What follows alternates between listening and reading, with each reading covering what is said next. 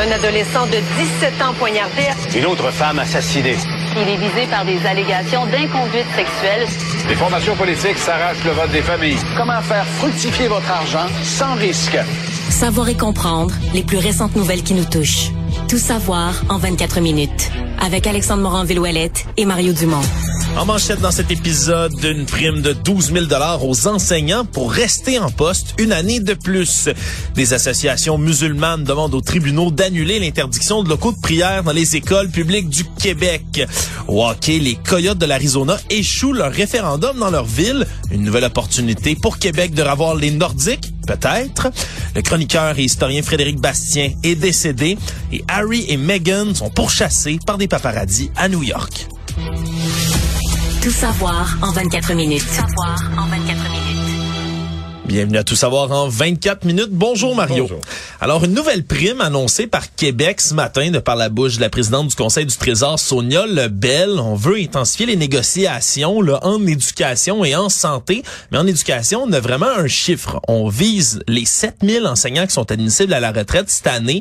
S'ils acceptent de rester en poste pour un an de plus, donc de retarder leur retraite, on va leur donner un chèque de 12 000 C'est un nouvel C'est effort. toute une prime, là. C'est pas banal, là. Non, c'est pas banal du tout. Toute une prime quand même pour des professeurs dans un effort de rétention, bien sûr, parce qu'on le sait, là, il y a plusieurs professeurs qui décident de quitter la profession. Beaucoup de nouveaux Et là, on, professeurs. on s'adresse à ceux qui sont rendus à l'étape où ils, ils ont droit à leur pleine retraite. Et le- ils sont ils sont admissibles à une pleine retraite. là. Ils, ont vraiment, ils auraient fini leur carrière techniquement. Oui, parce que l'hémorragie des professeurs, c'est oui beaucoup chez les jeunes professeurs, bien évidemment, là, qui commencent le métier, qui décident de pas rester, Qui se découragent, qui se hein. découragent, puis qui changent de profession. Mais on a l'autre bout complètement du spectre ben, des professeurs qui partent à la retraite de manière complètement Et, on est dans les années où les baby boomers prennent leur retraite. Donc, des générations nombreuses, des gens qui... C'est des grosses familles, il y avait beaucoup de monde au Québec, donc qui, qui rentraient dans les professions ces années-là. Exact. Et là, ils en sortent. Leur, Et là- carrière, leur carrière est complétée. Et là, ils en sortent, mais ça permettrait, cette mesure-là, si on leur, on leur demande de rester un an de plus, mais garder des professeurs aussi d'expérience, Mario, dans le, dans le système d'éducation. Hein, quand tu es proche de ta retraite, règle générale, t'as vu neiger dans le système d'éducation. Et donc, ça fait partie de ces mesures-là qu'on veut utiliser comme incitatif pour garder plus de professeurs possible. On va intensifier aussi en santé, là, entre autres en gardant jusqu'à la fin de l'été, par exemple, les primes qui sont offertes au personnel de la santé et des services sociaux. Donc, on est, euh, on est en pleine négociation. Sonia Lebel, on la voit moins sur la grande scène publique, Mario, mais en coulisses, elle travaille fort. Là. Ouais, mais là, elle dit, elle, qu'elle veut accélérer les négociations cet été, mais les syndicats disent, ah, on négocie pas assez ce printemps, on aurait dû avoir plus de rencontres. Donc, il y a les deux parties. Mais sur la question de la prime, euh, on peut pas blâmer le gouvernement d'essayer quelque chose. On essaie quelque chose qui coûte cher. Euh, ça démontre peut-être un point où on est un peu désespéré, qu'on a besoin d'enseignants. On dit qu'il manque facile, là, pour septembre prochain, 1600 enseignants. Ouais, c'est beaucoup à combler en Ouais. pénurie de main Donc, sur les 7000 euh, qui prennent leur retraite, je pense qu'on s'illusionne pas. Euh, On n'aura pas 6500 qui restent, mais si on va en chercher 1000, si on va en chercher, mettons, deux, on va, euh, on va atténuer. Parce que quand on dit qu'il en manque 1600, ça, c'est sans compter les milliers qui sont non qualifiés, là, non officiellement qualifiés. vrai. Il y en a plusieurs milliers. Bon, qui sont, on dit non qualifiés. C'est pas comme si on prenait quelqu'un sur la rue qui sait pas écrire, pour lui demander d'enseigner le français. Non, c'est sûr. Ce sont exemple des gens qui ont un bac en biologie, enseignent la biologie, mais ils n'ont pas de brevet d'enseignement. Ils n'ont pas, pas un certificat en enseignement, donc c'est c'est un peu ça le compromis. J'allais dire, ce qui est euh, rapidement comme questionné, dénoncé, c'est le moment où ça arrive. Parce que semble-t-il qu'à cette date-ci, moi je suis pas si familier avec l'éducation, mais semble-t-il qu'à ce moment-ci, il y a beaucoup là, des, des, des attributions de tâches, organisation de classes pour l'année prochaine qui sont déjà complétées. Donc, euh, l'enseignante, mettons l'enseignante là, de, de sixième année d'une école, elle a annoncé sa retraite au mois de janvier. Elle a planifié de la retraite. Là, je mets de côté qu'elle a peut-être réservé une croisière au mois d'octobre ou à part, à part dans le sud. Là. Oui. Mais elle a déjà planifié sa retraite. Et donc, son groupe de sixième année a déjà été attribué à un autre. On a déjà refait les affectations de tâches. Pour l'an prochain, c'est déjà fait à cette date-ci. Alors, Ce qui fait dire au syndicat, ouais, là, quelqu'un déciderait d'annuler sa retraite. C'est comme si là, faut tout rembobiner. Là. Faut, faut que cette personne-là, ben moi, je le garderai mon groupe de sixième année. Donc, toutes les attributions de tâches ou les tâches que tu as refaites, il faut que tu redéfasses ça.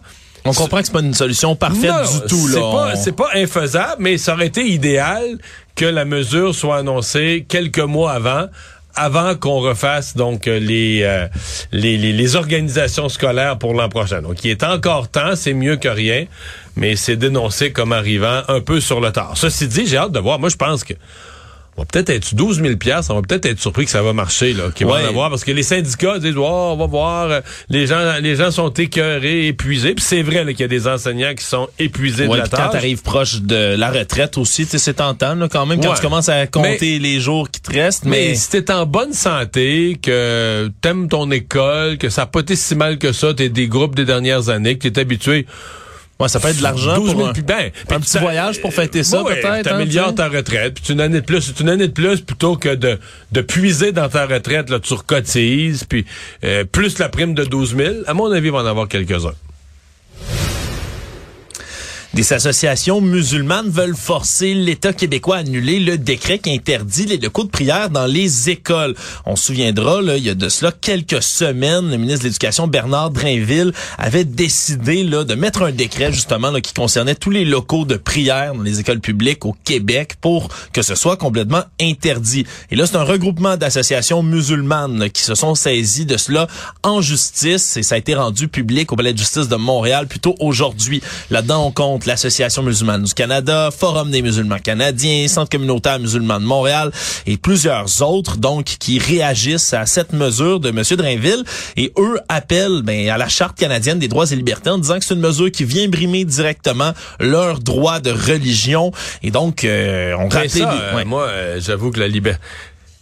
Moi, ma compréhension de base de la liberté de religion, c'est qu'on a la chance de... Il y, a des- pays où il y a une religion d'État qui est ni plus ni moins qu'imposée. Ici, là, tu as la liberté de religion. Donc, tout le monde pratique la religion de son choix. Euh, peut donc avoir des lieux religieux, des églises, des mosquées, des synagogues, tu t'y rends librement, euh, personne peut t'empêcher, euh, personne, c'est bon. Mais une école, c'est une école. Est-ce que est-ce que de la liberté de, religion, de pratiquer la religion de son choix, naît un droit que dans un établissement public, tu puisses forcer les autorités, mettons que l'établissement public, c'est un hôpital, c'est une école, forcer les autorités à dire réservez-moi un local pour la prière. Wow, wow, wow, wow. T'as la liberté de religion, personne t'impose ta religion, t'as la liberté d'en pratiquer, de pas en pratiquer. Mais là, d'avoir un local avec des dépenses qui viennent avec ça, c'est un peu, c'est pas, c'est, pas un automatisme. Donc, je vais voir ce que j'ai. C'est les tribunaux qui vont pouvoir se prononcer. Moi, je suis entièrement d'accord avec la, avec la décision du ministre, euh, du ministre Drainville. Mais on est dans des, on est dans ce qui m'apparaît, moi, à première vue, dans ma compréhension des droits fondamentaux, dans des extensions où on étire. C'est-à-dire que d'un droit, on veut, d'un droit de base, d'un- d'une liberté de base, on veut s'accaparer on veut se gagner des espèces de, de, de, de, de, de, de privilèges de plus. Euh, je pense pas nulle part là, dans la charte des droits, on dit que tous les établissements publics gouvernementaux vont devoir réserver à chaque religion son local de prière. Ouais, surtout que la coalition d'associations, elle, ben, vit, estime que ça va plus loin que ça, là, disent que le décret, son caractère véritable, c'est d'interdire complètement toute forme de prière dans les établissements scolaires publics. C'est ce faux. allèguent en disant que ça, ça empêche toutes sortes d'accommodements raisonnables qui pourraient être faits et autres. Donc, euh, on, s'entend, ça concerne que les locaux de prière. Il y a personne qui est interdit dans les, par ce décret-là de prier s'il veut, dehors, en dedans. de- Non, puis c'est parce que c'est pas juste que ce qui est demandé. euh, Il y avait un certain point, bon, disons, pour avoir un local de, de, de recueillement qui soit ouvert à toutes les religions. Mais là, il semble avoir une volonté de dire faut qu'on ait des locaux de prière pour une religion. Là. Oui, puis il y avait une histoire aussi, là, je sais pas si ça s'était confirmé là autour de, de séparer les, les sexes, les genres aussi, dépendant Ouais, ça c'est resté flou. C'est là, resté que flou, les là, filles pas inter- Mais ouais. là, mais ça c'est encore. Tu imagines-tu à quel point c'est encore plus inacceptable Absolument. que dans un établissement public, tu réserves un local dans lequel euh, ben, un sous-groupe ou une moitié de la population est même plus là. Actualité. Tout savoir en 24 minutes. Déménagement possible des coyotes de l'Arizona ici au Québec, mais c'est une question qui revient Mario hein, chaque fois qu'une équipe de la Ligue nationale Non, de hockey. commençons par le commencement. Ouais. Tu, tu vas le raconter, mais ce qui, ce qui arrive aux Coyotes, est juste loufoque, là. purement Ouais, loufoque. C'est complètement fou. Puis à chaque fois, là, la discussion revient. Puis là, on parle des Nordiques, on parle des Nordiques, mais chaque fois qu'une équipe est en difficulté, c'est une discussion là vraiment qui refait le tour de la boucle. Mais là, cette fois-ci, ben c'est les Coyotes en Arizona qui sont en grande difficulté. Puis comme tu le dis, Mario, c'est vraiment loufoque. C'est parce que depuis un certain moment, là, depuis le début de la dernière saison de hockey, ben les Coyotes de l'Arizona jouent dans un minuscule arena D'université. d'université qui s'appelle le Mollet Arena en plus, l'arena de la Coupe Longueuil, si je traduis librement. 4-5 000 places. 400 000 places. Et, et ils ont même pas, juste pour donner une idée de ce que Batman est prêt à avaler comme couleuvre, l'université qui a priorité n'a même pas de... C'est une, ligue- une équipe de la Ligue nationale là, qui paye des joueurs des millions, mais on leur a pas donné l'autorisation de mettre le logo sur le centre de la Ben, glace. un petit peu désormais, pas, pas prioritaire. Il faut qu'ils respectent. C'est l'université puis l'équipe de l'université qui a la priorité sur les logos, les, lo- les logos. Puis les coyotes s'installent dans l'espace blanc. Imagine comment c'est cave là, quand- Ouais, pour une équipe de Non mais oh non, non, c'est vraiment, c'est une histoire qui était complètement ridicule déjà depuis le début de la saison, puis ça remettait en lumière à quel point Gary Bettman, t'en parlais, le commissionnaire de la Ligue nationale de hockey, le commissaire, pardon, tout est bon pour justifier les équipes qui ont installé aux États-Unis dans des marchés où personne s'intéresse au hockey. Il Tout veut est- les maintenir, Tout là. est bon pour faire semblant qu'il y en a pas de problème. là. Donc, shot correct. contre les moulins avant à l'infini, va le maintenir toujours, toujours, toujours en vertu de garder des équipes dans ces endroits-là. Là, le problème, c'est que maintenant, ben, on voulait construire une nouvelle aréna, cette équipe, pour pas qu'ils restent orphelins dans leur petit amphithéâtre trop longtemps. Un énorme méga projet, là, de valeur de 2,1 milliards Ouais, parce de que c'était dollars. un aréna, mais avec tout ça, un complexe autour. Là, quartier de... divertissement, c'est comme ça qu'on appelait, tu sais, des bars, des endroits de jeu, des restaurants, tu sais, toutes sortes de de- de- d'endroits pour s'amuser, pour faire la fête autour de cette arène-là. Mais on a dû soumettre tout ça à un référendum, hein, la petite ville sur place où justement il joue. Le problème, c'est que ça n'a pas passé. À 56% on a refusé la proposition d'aller construire un aréna, ce qui fait en sorte qu'on doit retourner à la planche à dessin du côté des commissaires de la Ligue. Et là, Gary Bettman va devoir se trouver une nouvelle excuse pour tenter de garder les Coyotes à cet endroit-là, mais ça fait que ça Mais là, relance... ça va être difficile. là. Euh, Ouais. Pour ce qui est de Phoenix, de l'Arizona, ça va être difficile. Ça va être difficile et ça relance, mais la discussion, encore une fois, de à quel endroit on pourrait envoyer une nouvelle équipe d'hockey. Et bien sûr, à chaque fois qu'on pense à ça, ben, il y a, y d'autres candidats qui sont très en vue. On parle de la ville de Houston, par exemple, aux États-Unis. Kansas City, même Salt Lake City. Salt qui, Lake qui City venu Ressort, qui a eu les Jeux d'hiver déjà. Exactement. Et là, ben, ça relance la question ici. Est-ce qu'on pourrait réussir à attirer une, équipe de la Ligue nationale de hockey à Québec, même si on semble pas être les favoris dans cette compétition-là? Ben, on- la question a été posée à plusieurs personnes, dont le ministre québécois des Finances, Éric Girard, qui, je rappelle, en 2021, a été mandaté par le premier ministre François Legault. Mais il de avait rencontré Gary Bettman à ses bureaux en 2022. Là. Trois fois, il a rencontré des dirigeants de la Ligue, dont Gary Bettman, justement. Publiquement, la Ligue dit qu'il n'y a pas présentement d'opportunité pour Québec. Mais bon, on est resté prudent du côté d'Éric Girard aujourd'hui, qui est en mission en Europe d'ailleurs, donc il a répondu à ça un peu à chaud. Mais une autre personne, qui on aura l'occasion de lui parler un peu plus tard à l'émission, Mario, le maire de Québec, Bruno Marchand, lui, il voit une belle occasion. Surtout que ben, la coïncidence est bonne parce qu'en ce moment, ben, les remparts de Québec sont en train de jouer contre, euh, je pense, c'est les, les Mousse, Moosehead, les d'Halifax. d'Halifax en ce moment. Puis ils remplissent, là. Ils remplissent des amphithéâtres, remplissent le centre Vidéotron. Là. On a 18 000 personnes qui arrivent au match numéro 5 d'une finale. C'est pas n'importe quoi. Donc, Mais ça dans dé- du hockey junior. puis dans du hockey junior, puis les billets se vendent à des prix de fou, puis on n'est même pas dans la Ligue nationale de hockey, sachant à quel point les habitants de Québec et même d'ailleurs partout dans la province aimeraient avoir les Nordiques. Est-ce que c'est pas la démonstration que il y a un marché pour une nouvelle équipe ici au Québec La question se pose, Mario, puis comme d'habitude, mais ça risque de faire euh, faire alimenter le manche patate d'un peu tout le monde là, dans la province. mais, mais avec raison, c'est-à-dire que c'est euh, il y a eu quand même quelques mauvaises expériences de la Ligue nationale, puis des problèmes d'amphithéâtre vide.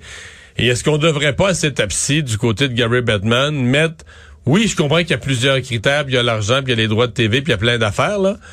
Mais euh, est-ce qu'on devrait pas euh, se se mettre parmi les critères le fait que il faut avoir des gens qui sont intéressés au hockey? Le critère 1, là, faut avoir du public, faut avoir des partisans de hockey, intéressés au hockey, intéressés à y aller, intéressés à acheter des billets. Puis oui, le reste après vient autour. Là. Mais la première chose, si tu amènes un sport, c'est d'avoir des partisans de ce sport-là dans ta ville. Et ça, Dieu sait qu'il y en a à Québec. Il y en a à Québec. Mais Enfin. Nouvelle plus triste maintenant, le chroniqueur Journal de Montréal, ex-candidat à la chefferie du Parti québécois, historien, Frédéric Bastien est mort mardi à l'âge de 53 ans. Une nouvelle qui surprend un peu tout le monde alors qu'on l'a reçu ici à Cube Radio là, il, y a, même pas une semaine ici. Décès foudroyant semble-t-il qui est attribué à un incident cardiaque alors qu'il faisait du vélo stationnaire à son domicile. Sa conjointe qui l'aurait retrouvé sans vie.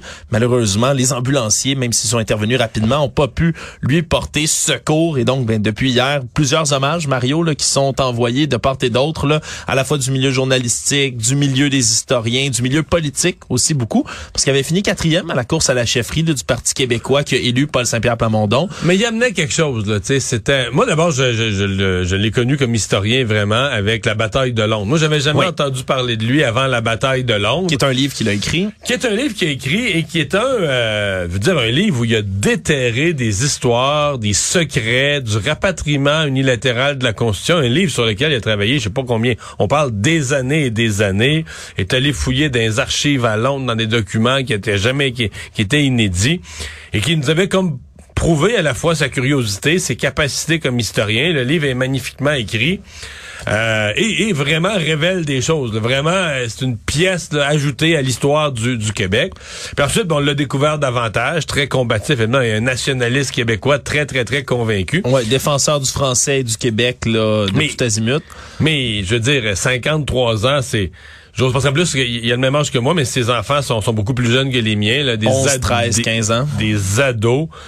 J'ose pas imaginer. On offre toutes nos condoléances à sa famille, mais la l'espèce de bouleversement, le pas de maladie, rien, un type vraiment en pleine forme. Là, tu sais, Il, est en- il revenait de s'entraîner, c'est ce qu'on ah comprend. là. en pleine forme.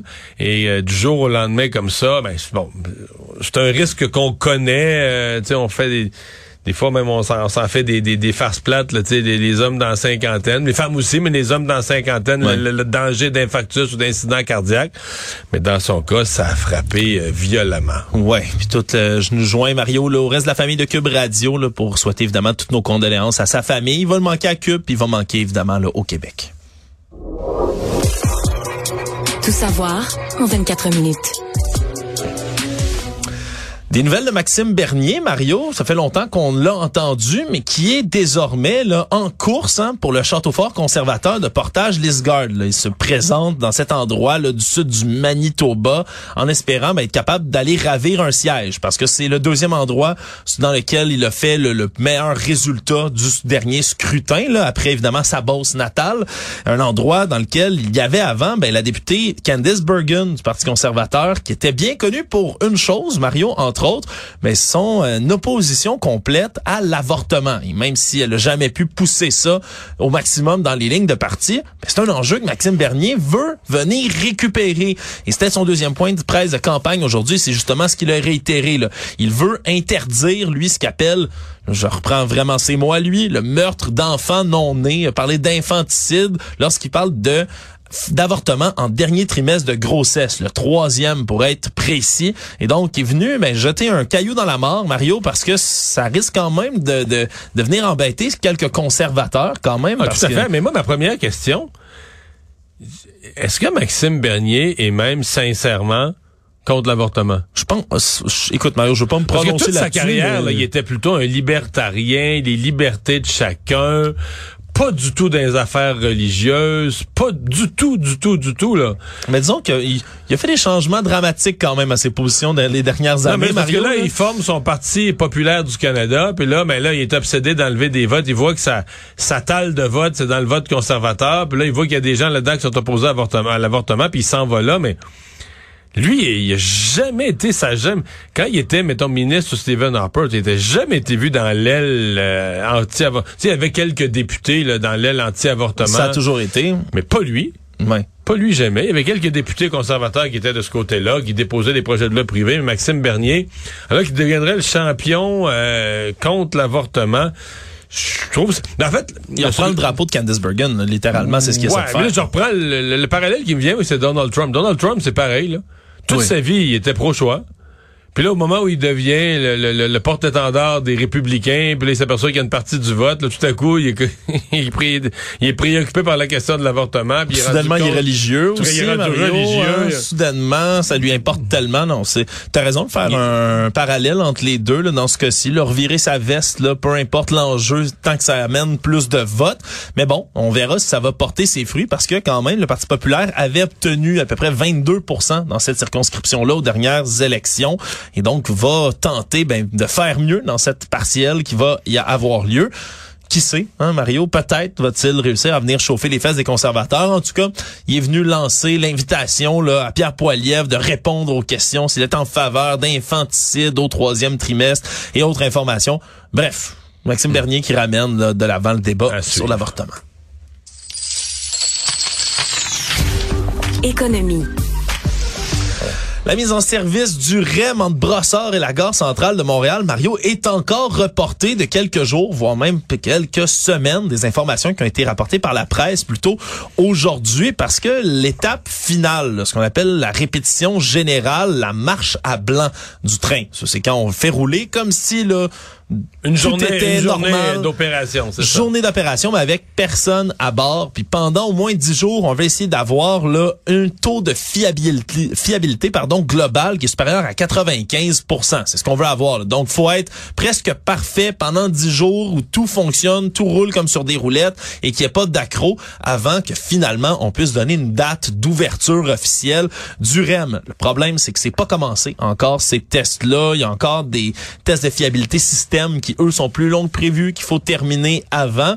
Et donc, ben, ça pourrait dépasser de quelques semaines l'échéancier qu'on s'était donné du côté de la, de la CDPQ Infra, qui coordonne le projet, de d'atteindre ça à la fin du printemps, donc le 20 juin prochain.